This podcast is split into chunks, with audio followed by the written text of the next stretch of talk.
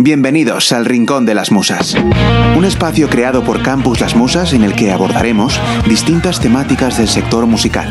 Así es, tendremos entrevistas con diferentes profesionales del sector, muchas de ellas realmente inspiradoras. Además, contaremos con charlas formativas sobre marketing, legal, promoción, sobre cómo funcionan las distintas plataformas digitales y muchos temas más. Quédate a escucharnos en el Rincón de las Musas para descubrir el apasionante mundo del sector musical.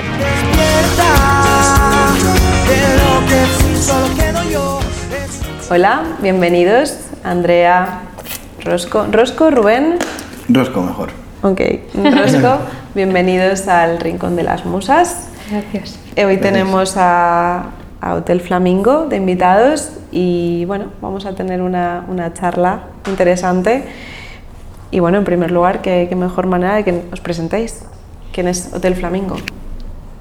Pues Hotel Flamingo somos Rosco y Andrea Guas eh, y pues eh, creamos el grupo básicamente porque teníamos eh, unos gustos muy parecidos en la música y decidimos empezar a, cantar juntos, a, explorar esas canciones que nos gustaban y poco a poco fueron surgiendo canciones propias y las fuimos grabando y poco a poco esas pocas canciones se fueron convirtiendo en más canciones y finalmente en un grupo que es Hotel Flamingo. Ok. Eh, y un poco hablando precisamente de esto, ¿no? Cuando, o sea, por saber, porque nos contéis, ¿no? Algo un poquito más a, anecdótico. Eh, ¿Cómo componéis, no? ¿Cómo realmente surge una idea? ¿Nace primero la letra? ¿Nace primero la música? ¿Cómo...? Hacéis este proceso? Al principio fue, fue un poco costoso, ¿no? Porque entre que ella todavía no había componido y... Eh, ¿Componido? Com, componido. compuesto. Ella no Hago había, yo las letras, ella ¿vale? no había compuesto. compuesto ella, ella sabe, sabe, catalán y castellano y yo soy analfabeto. No. y sabe inglés también, por cierto. No, pero entre que ella no había compuesto canciones y yo solamente había compuesto yo solo, al principio costaba porque no había un, una manera ordenada de ponerse de acuerdo. ¿no? Mm. Y ya al final hemos dado con un método que no es para nada secreto, de hecho hacemos a veces formaciones online y, y lo y enseñamos a la gente a componer canciones y lo, lo usamos lo, y lo, aplica a la gente y funciona muy bien. Y nosotros, pues bueno, eh, normalmente hacemos la melodía a la vez que la letra y que la armonía, aunque luego siempre modificamos cosas porque reescuchamos las canciones, cambiamos. De hecho, hay cosas del disco que las escucho ahora y me hubiese gustado cambiarla. Sí. Algún acento cambiado, que sabes que las palabras sí. en la música a veces se cambian los acentos, pues se nos han escapado unos cuantos. Pero bueno, dicho esto, nosotros lo que hacemos es pensar en lo que queremos, lo que queremos contar, ¿no? También nos empapamos mucho de música, de gente de la que nos gusta, para que las melodías estén en nuestro imaginario, ¿no? en nuestra mente. Y luego hacemos una lluvia de palabras. Entonces, imagínate, si queremos hablar del universo, pues empezamos a pensar, pues planeta, constelaciones, estrellas, estrellas sistema solar, no sé qué, y, y vamos haciendo una lluvia Oxígeno, de... yo qué sé. Una lluvia, sí. Entonces, de repente, oye, pues molaría hacer un tema, imagínate, muy rock and roll. Bueno, pues entonces yo hago la, la unos acordes que nos que sugieran eso, el rock and roll. Y entonces ya empiezan a aparecer melodías, ¿no? Muchas veces dejamos grabando un, un móvil, uh -huh. Andrea empieza a improvisar, eh, o, incluso yo también. Claro, con él me escucha, él dice, no, ve, ha sido como hacia abajo, sigue hacia abajo y sigue él, entonces como se van mezclando nuestras ideas. Eso es, y entonces eh, después de, de, digamos, de esa, de esa, manera tan abstracta y tan improvisada de, de soltar eh, melodías, vamos eligiendo buenos momentos. Anda, pues esto ha sido interesante. Uh -huh. Y esto lo podemos unir, podemos coger alguna de estas palabras que hemos puesto en la lluvia de ideas y lo podemos colocar en esa melodía y entonces ya de repente nace una primera frase luego ya empieza a fluir, hay veces que te atascas, que tienes que dejarlo y mm. luego lo retomas en otro Que haces momento. melodía guachi guachi y ya seguirás, o sea, hay que decir letras. Eso es lo que decíamos antes de como en inglés y luego... Sí, a veces... Pues de esa manera va, va evolucionando la, la canción y, y, hasta ahí hay veces como, ¿no? que de repente la has terminado, el estribillo es malo, eso ha pasado alguna vez. Sí. Esta canción Eh, por ejemplo, había un tema que Eh, se lleva tu llama- nombre, fue la que cambiamos. El, el estribillo lleva tu nombre, no era ese. Era otro que tampoco la estaba estrofa- mal, pero que no era. La estrofa nos gustaba y, Sí. y llegaba el estribillo Y no pasaba nada. y yo sentíamos como que la estrofa nos emocionaba. Caía, sí. y el estribillo era como... pff, El pues estribillo caía, de pronto como que. Entonces, pues eso, es un poquito eh, eh, esa- ese método que hemos encontrado y luego rectificar en base a lo que hemos hecho. Ujú. Como una pintura, ¿no? Con el al, al- óleo que vas Sí, rectificando. que das una primera capa, lo bueno del óleo es que siempre puedes rectificar, pues con las canciones pasa lo mismo hasta que la Hasta que grabas. está grabado, masterizado, Hasta- lo es como- lanzas y ya te jodes. Como enmarcar el cuadro, ya no se puede sacar. Solo puedes cambiarlo en los conciertos. Y, y bueno, y esto que estabas comentando de que dais formaciones eh, con este método, ¿es, ¿es cierto o era una Sí, broma? no, no, ah, sí. vale, vale. ¿Y cómo No. ha surgido? Es una empresa que estamos trabajando desde hace un, un año, bueno, desde la pandemia, que se llama, bueno, él llevaba antes trabajando con ellos con bastante ya tiempo, igual se seis llama, años. sí, Musical Thinkers, pero en la pandemia como que se reinventaron eh, y, y crearon este método online eh, y lo que hemos conseguido es tocar eh, cada uno desde su casa, el teclista, el, el batería, nosotros desde casa, sin latencia y, y a la vez eh, Tiene un truco. eh, tiene un truco. Ya luego te Pero tú contamos. lo ves todos tocando juntos. Todos tocamos juntos. Sí, sí, sin, Sin latencia. sí, sin latencia, sin cortes. Em, Pues ese truco me lo vais a tener que contar. Con muy buena calidad, además de audio. sí, y, y esto lo hacemos para empresas. Normalmente son empresas que, o sea, es, es como lo que da son mensajes de cómo eh, trabajar mejor en equipo. Pues es, es muy similar a cómo una banda suena bien, escuchándonos todos. Hay un eh, líder. hay un líder que va marcando el tempo, hay, sobre todo se escucha, entonces eso se aplica mucho a, a las, las empresas. empresas. De si tú vas por libre, no vas a conseguir que eso funcione. Eh, y entonces lo que se hace es, eh, a veces componemos canciones con, con la El gente de la, mensaje de la empresa, empresa. con el mensaje, ¿no? Pues yo qué sé, mm, las musas, ¿no? Pues, eh, pues es mu- música, eh, eh, Marketing. marketing, producción, pues sería una canción Que hablase con- de que hablase todo de eso y, y de cosas de a lo mejor que quieran hablar. eh, Muchas los- veces la- las componemos nosotros y otras las componemos online con los Con empleados. ellos. Entonces de repente la primera estrofa la hacen, como en Zoom se puede dividir por grupos, pues de repente nos mandan a una sala Hay cuatro grupos. eh, a Andrea y a mí con un grupo y eso van a hacer la estrofa. A otro músico lo mandan con el, Con el otro. estribillo. Qué Y, guay, sí. y, y- y componemos las canciones con Se ellos. crea una rueda de acordes primero, con unos ritmos que hacen ellos, pues pa, pa, pa, pa, pa, pa. Entonces de ahí creamos una melodía, o sea, un- una rueda de acordes. Con Luego eh, la melodía eh, y ya más adelante la letra. Y es súper interesante porque te salen canciones que hay veces que dices, jolín, pues oye, está guay esta canción. Mira, qué interesante realmente Sí. la iniciativa. No la conocía, así que me parece muy, muy interesante.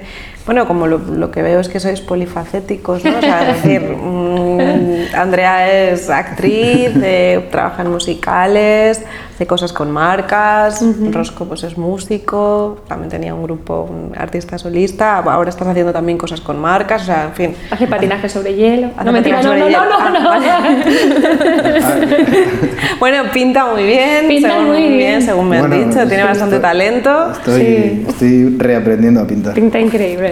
Bueno, pues entonces ya aquí hay como mucho. ¿Cómo, o sea, ¿cómo realmente es vuestro día a día? ¿Cómo conseguís llevar todo esto, no? O sea, todas estas cosas que os van surgiendo, oportunidades. O sea, ¿cómo realmente. Todas artísticas además y creativas, de- que es algo maravilloso, que, ¿no? mm, Se complementan, entonces es Sí, bastante y- fácil. Lo, y pero- lo llevamos sobre todo con pasión, porque es algo que, que nos gusta.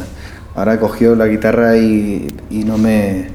Ni a mí ni a ella nos cuesta. O sea, es, es amor absoluto por el arte, por la música y, y aunque a veces, joder, pues como todos nos quejamos, te cansas, Sí. eh, pero yo no me veo haciendo otra cosa. Entonces, se lleva así, pues no lo piensas, tú haces las cosas. Venga, vamos a pintar, venga, vamos a tocar, vamos a componer. Sí, sí, Eh, ah, sí que alguna vez te despista. Mierda, un mail sin contestar de hace una semana. Sí, hay que mandar una camiseta, joder.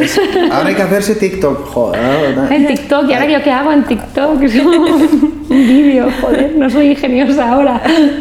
Bueno, pero realmente o sea, al final habéis conseguido adaptaros ¿no? también un poquito a todo lo que ha ido surgiendo y con, con esa pasión. ¿no? Al final creo que eso el, el oyente o el seguidor ¿no? o la persona que compra un ticket al final también lo, lo, transmite, lo transmitís y lo, y lo vive de esa manera. ¿no? Eh, realmente lo que estabas comentando, eh, Rosco, va a ser precisamente bueno, un poco pues, a, a este momento, ¿no? a la pasión por la música, ¿no?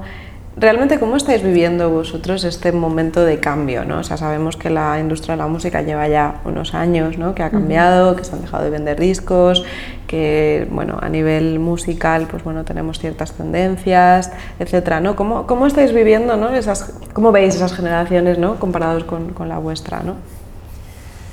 Pues por un lado nos estamos adaptando a todo esto del TikTok, del Instagram, de, de sacar single a single en vez de lanzar un disco.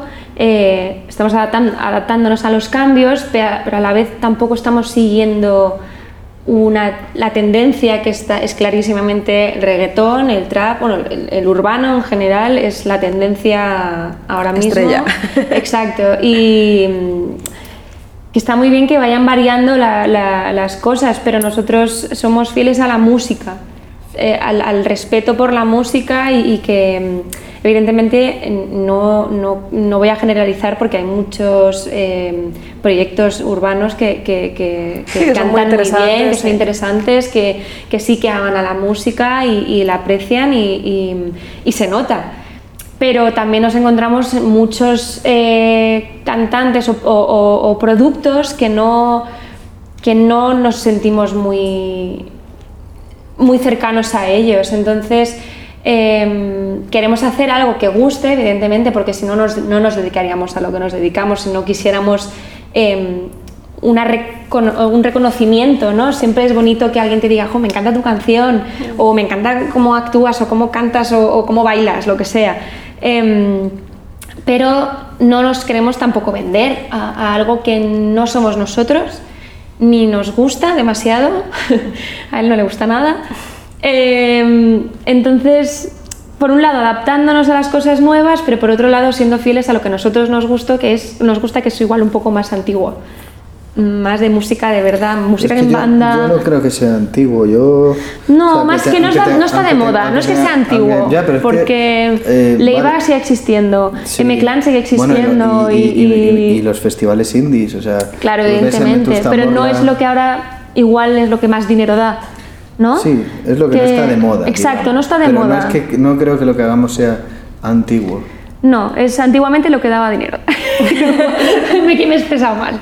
Eso es. Ok. ¿Qué te pasa con el reggaetón, Rosco? Pues mira, yo te lo voy a contar. Te voy a contar lo que me pasa. Eh, hubo una época en la que los chavales... ¿Hiciste reggaetón? No, no. He hecho cosas de las que me arrepiento bastante, pero no he hecho reggaetón nunca. eh, eh, no, em, yo creo que hubo una época en la que los chavales tocaban un instrumento, ¿no? Ibas al instituto, imagínate, y te enamorabas al ver a un guitarrista. Y tú lo que querías era encontrar a un batería, a un cantante, a otro guitarrista y formar un grupo y juntos crear y, y hacer, hacer arte, ¿no? Eh, al final la música es un arte. Uh -huh. Y por culpa del reggaetón se está convirtiendo en otra cosa.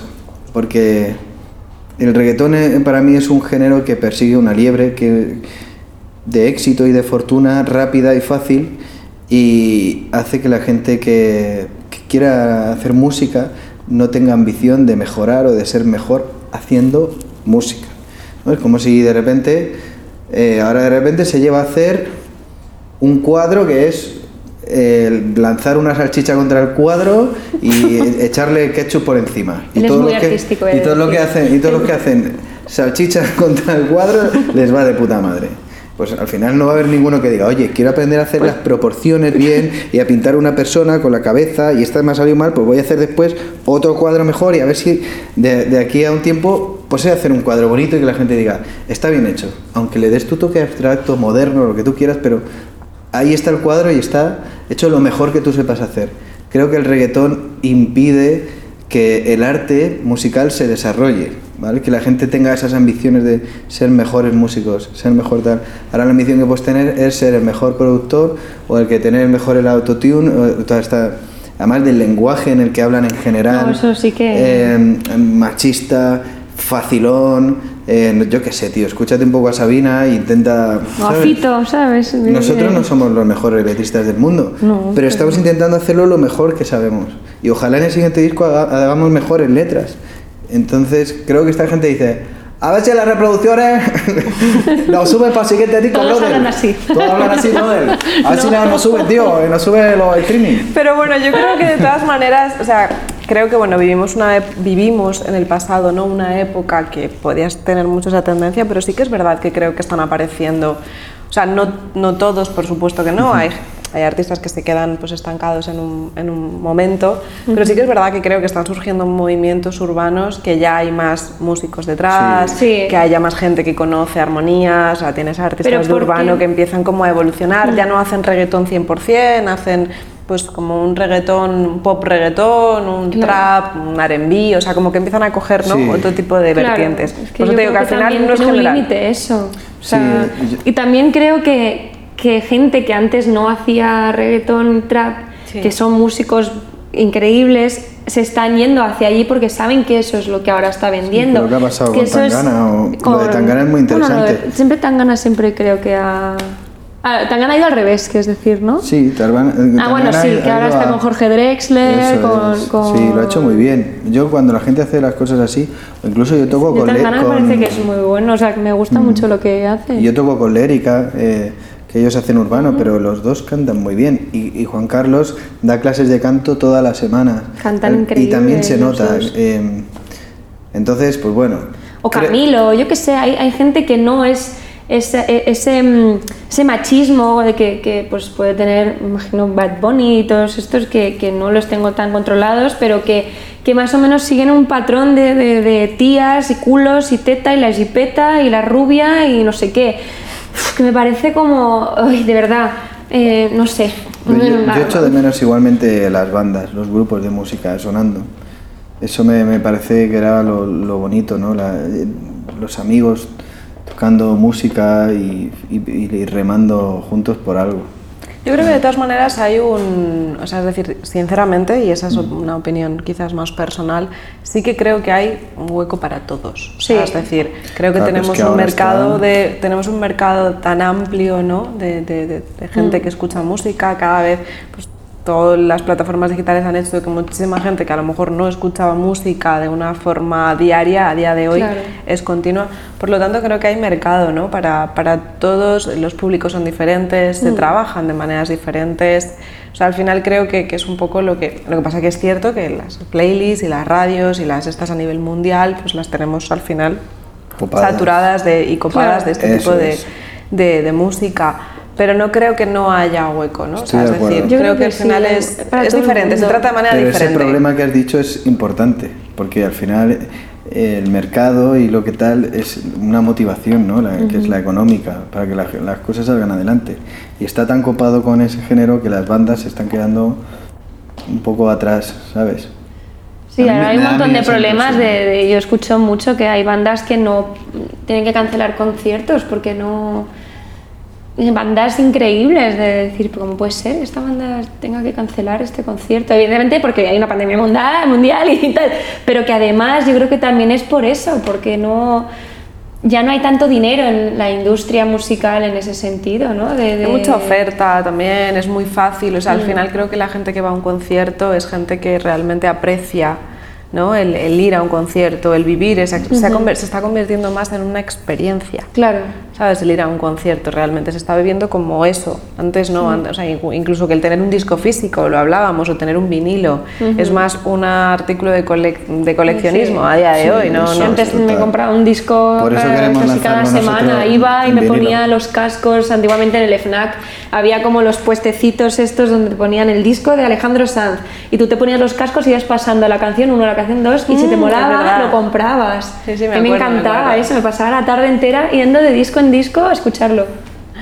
Bueno, pues nada, tendremos que adaptarnos a lo que podamos y a lo que no, por supuesto. O sea, no hay que ir ni contra la corriente ni en la corriente. O sea, al final hay que hacer lo que consideremos y sobre todo en el arte, que creo que al final hay que, hay que apreciarlo. Y volviendo un poco al proyecto como tal de, Hotel Flamingo, ¿cómo os veis de aquí a, no sé, cinco años? No lo yo, sé. Yo tengo fe en que va a ser un proyecto que va, va a crecer poco a poco porque también nosotros no somos tontos. O sea, creo que después de este disco haremos un balance, intentaremos hacer uno mejor, pero un poco también teniendo en cuenta la respuesta de la gente. ¿no? Entonces, si, si somos un poco inteligentes, eh, seguiremos creciendo. Si somos cabezones y no, pues yo voy a hacer country porque me mola el country. Y, no funciona el country, pues igual estaremos exactamente en el mismo punto. Encontraremos un reggaetón en el siguiente disco del flamenco. te, puedo asegurar de que increíble, no. vamos.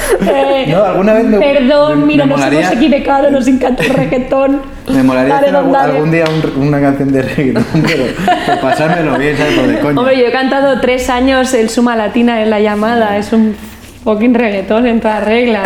en la llamada está todos los días cantando reggaetón. y este un poco. No lo cuentes, no lo cuentes.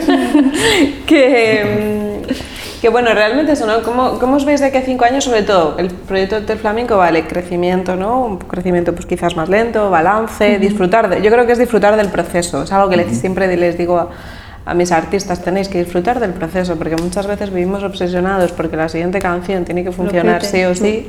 Y es como, no, hay que disfrutar de un proceso, ir creciendo poco a poco. Cuando no creces, pues hay que mirar porque no creces, pero que realmente no puedas disfrutar de ese camino.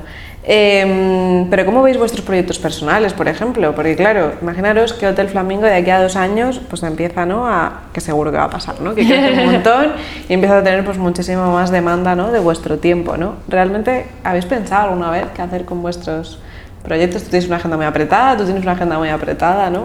Pues a mí ojalá, ojalá lo pudiese dejar, dejar absolutamente todo por solo hacer Hotel Flamingo.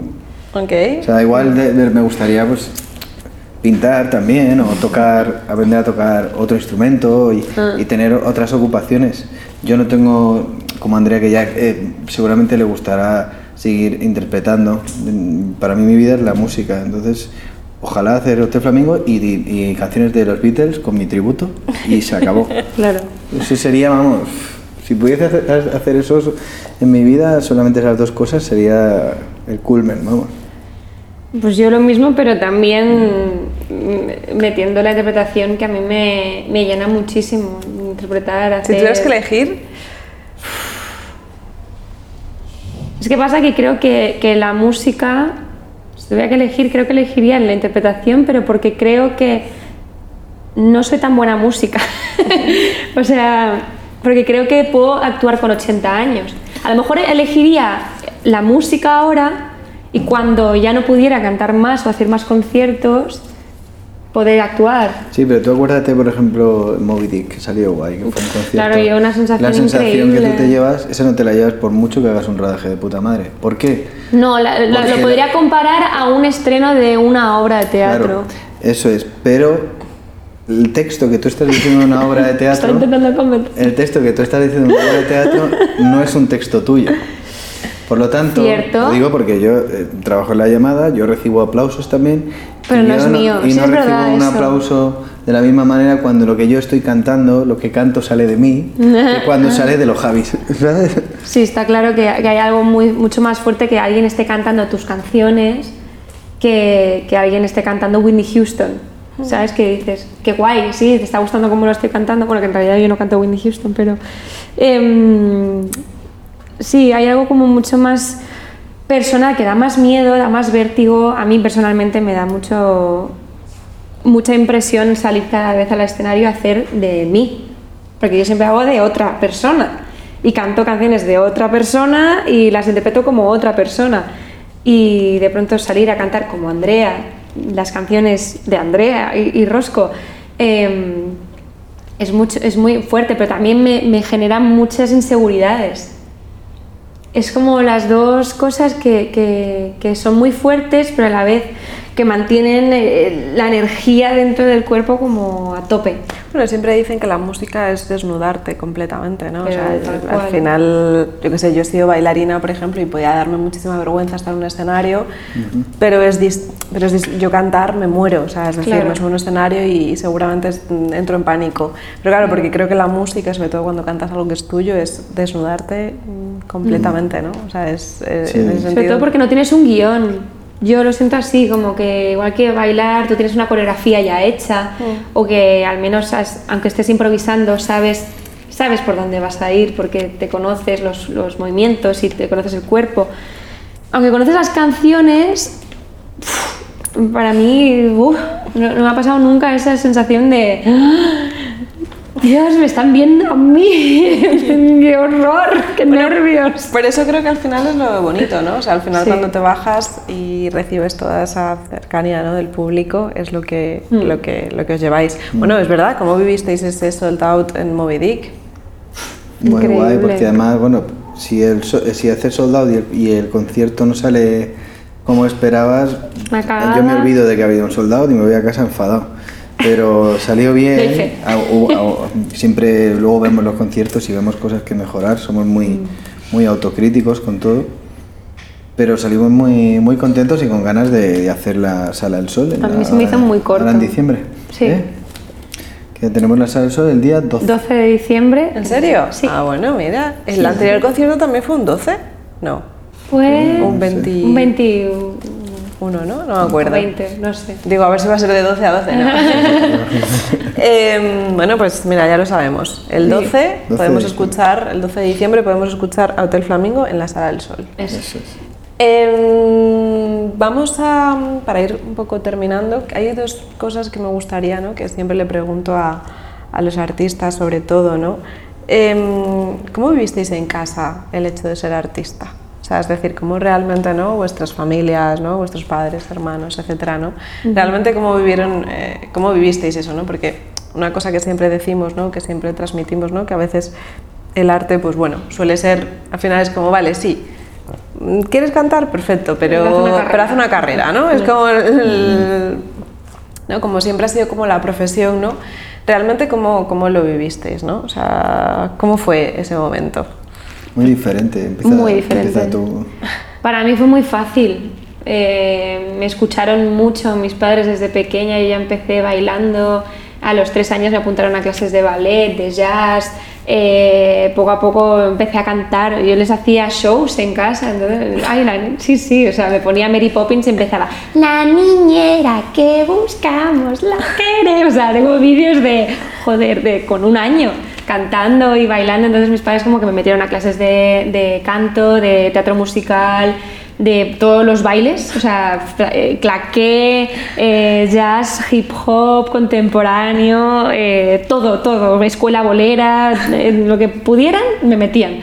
Yo feliz, o sea, cada día tenía un extraescolar distinto, hasta los sábados tenía teatro musical, o sea... Bueno, es que lo potenciaron, ¿no? Realmente. Claro. ¿Ellos son algunos artistas? No, no, no. Mi madre es deportista, o sea, fue INEF eh, eh, y mm, gimnasia deportiva, gimnasia rítmica y tal. Y mi padre sí que tiene como más la faceta de pintor, es diseñador gráfico, pero nada, ni cantan. Mi madre baila, sí, pero que no, no se han Sí, no. dedicado nunca a esto, ni mis abuelos, ni nada.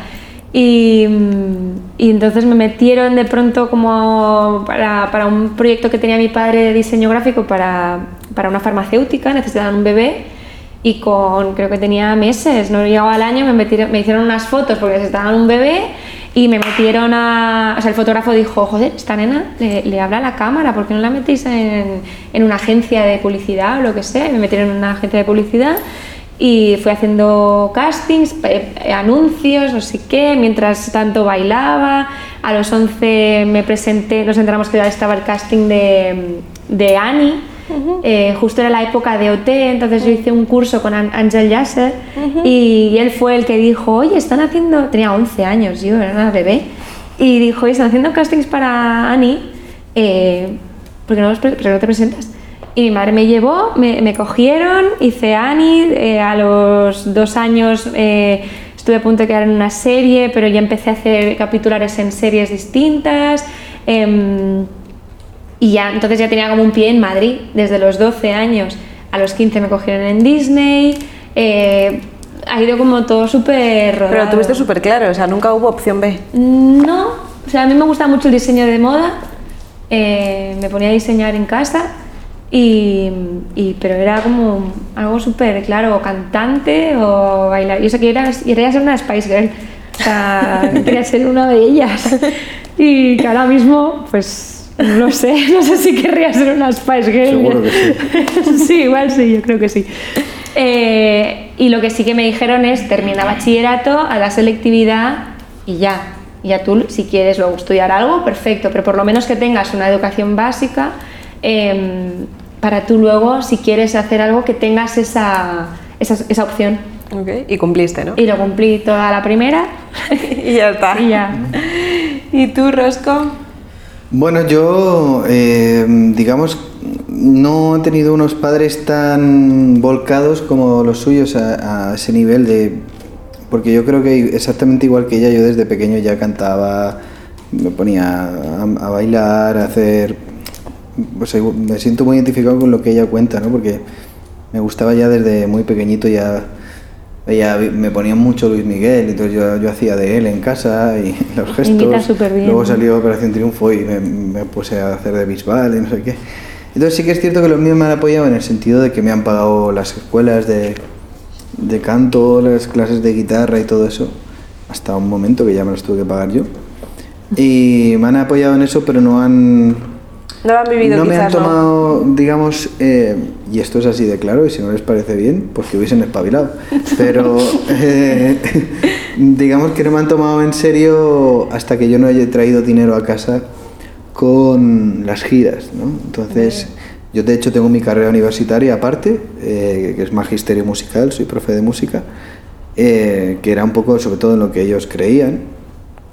Pero yo me acuerdo perfectamente el día que llevé un iPad a mi casa y me dijo mi madre, ¿de dónde has sacado esto?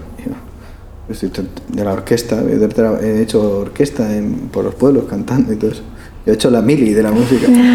y, mi madre me decía, ah, o sea, como que se sorprendía, es que estoy trabajando de esto, ¿sabes? Y luego ya cuando me fui a independizar, costaba, le costaba creer, costaba creer un poco que podía independizarme. Y esto es así, claro. Entonces, ellos me han apoyado, pero no han tenido esa confianza plena en que podía ser mi vida hasta que yo no lo he demostrado con hechos. Pagando las cosas, independizándome y diciendo, no, no hace falta que me paguéis nada, que ya me lo pago yo todo. Y entonces cuando llegó ese momento ya confiaron en mí y se sienten muy orgullosos. Ahí los ves en, la voz, fueron todos mm. ahí a apoyarme y, y están muy orgullosos de mí pero cuando yo veo lo, que ella me cuenta de ella de pequeña y veo un casting no sé qué, pues sí que es muy diferente a... ¿Tú no has tenido en, tu familia artistas, madre, padre? no, mi, el hermano de mi abuela, yo creo que era guitarrista, mi abuelo tocaba la, la corneta a veces, una vez la ha sacado y con la, con la dentadura le costaba, sí, pero que no había a lo mejor no esa... No, no, no, mi padre siempre ha sido muy dicharachero, muy payasete, y creo que eso sí lo he heredado de él, pero no, artistas no ha habido, nunca, no. Yo creo que más que no, no, confiaban en ti, yo creo que no confían en, el, en la industria, que es muy difícil eh, eh, trabajar de esto. Y la verdad, y nosotros siempre decimos que somos muy afortunados de estar trabajando, que hay un montón de amigos nuestros que no habéis conseguido vivir de ello, que claro, es lo complicado. Es muy difícil. Entonces yo también entiendo la parte de tus padres, porque es una cosa como muy común de mmm, pájaros en la cabeza, no es que no confíen en ti, lo yo que creo. No es, lo que no es normal es lo de tus padres. No, lo que no es normal es lo de mis padres. Lo de mis padres es más normal. Yo creo que sí, la- O sea, la- porque no te da sea- miedo, quieres que tu hijo sea abogado o que sea médico, ¿no? Algo que digas, bueno, tiene una salida, mi hijo va a tener dinero. Sí, va a tener una ser- estabilidad. una dependencia monetaria que, que- que, bueno, que se va a poder sostener él solo. Y piensas en la música, ¡uh! Drogadictos, locos, eh, no sé qué, gente es absurda, claro. Eh, piensas en los 80, eh, en, en toda la locura de Madrid, pues igual dices, vale, Yo entiendo, creo que no pensaban en eso, yo creo que directamente pensaban en la economía y ya está. Bueno, claro, pero porque igual te puedes volver loco siendo artista, que, que no sé. Pero realmente ¿Qué ha creo que, real, que, real- que, ¿Qué ha re- pasado? que realmente creo. Perdón.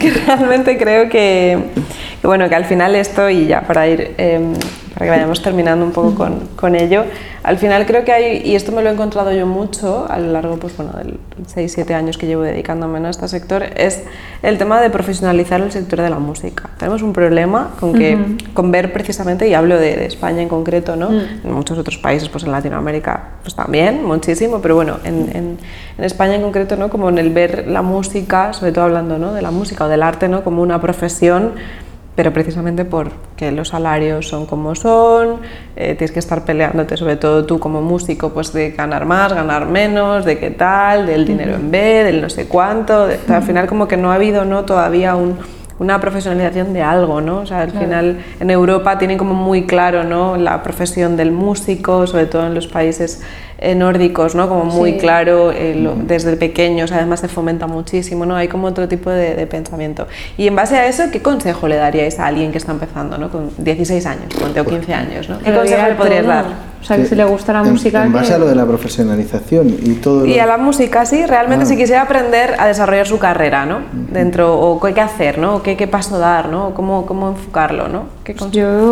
yo me hubiera encantado estudiar música. O sea, ahora lo veo y claro, me habla de notas y digo, ¿qué coño? O sea, me hablas en, Bueno, en pero tú chino, has- aprendido otras cosas. Claro, Y- pero que, siempre hay tiempo y siempre hay tiempo y, pero que te, día que te estudiando. que estudies, que, que Que te formes, ¿no? Claro, y que, no tomen un no por respuesta, o sea, no, Yo- es una mi- mierda. Mi consejo es que, que se formen todo lo que puedan Claro. y que salgan, si viven en un pueblo, vete del pueblo y vete a la capital y ponte a tocar Sí. con todo el mundo.